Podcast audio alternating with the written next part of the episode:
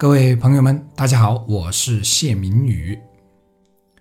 每次回头看自己曾经的一些决定时，都能发现不少都是又傻又天真的。这话已经说了好几年了，难道这是说明我在进步的依据吗？无论是不是依据，我想应该认真审视自己当下做的每一个重大决定，因为明天再回首，他可能又是又傻又天真的了。这是我写于二零幺三年的一段感悟。实话说啊，到现在都二零幺九了，我还是有这样的感觉。我这个人喜欢回首，喜欢回到过去的时光看自己，因为这样可以检视一下过去的自己，进而认清自己，以及过去到现在有没有进步，有哪些进步。可这种检视往往会发现，曾经那个自己有些决定是又傻又天真的。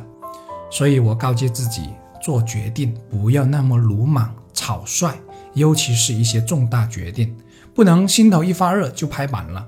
如果确实是明智的决定或说决策，那么过一夜甚至过一周，等那股热情冷下来了，它仍然是明智的。本来我是准备二零幺八年出版一本书的，字数是够了。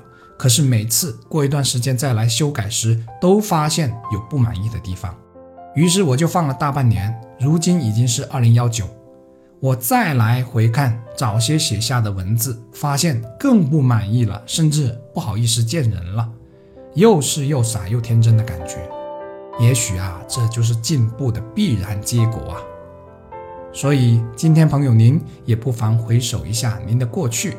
看是否能发现自己进步的足迹。我是谢明宇，感谢朋友们的聆听，加油！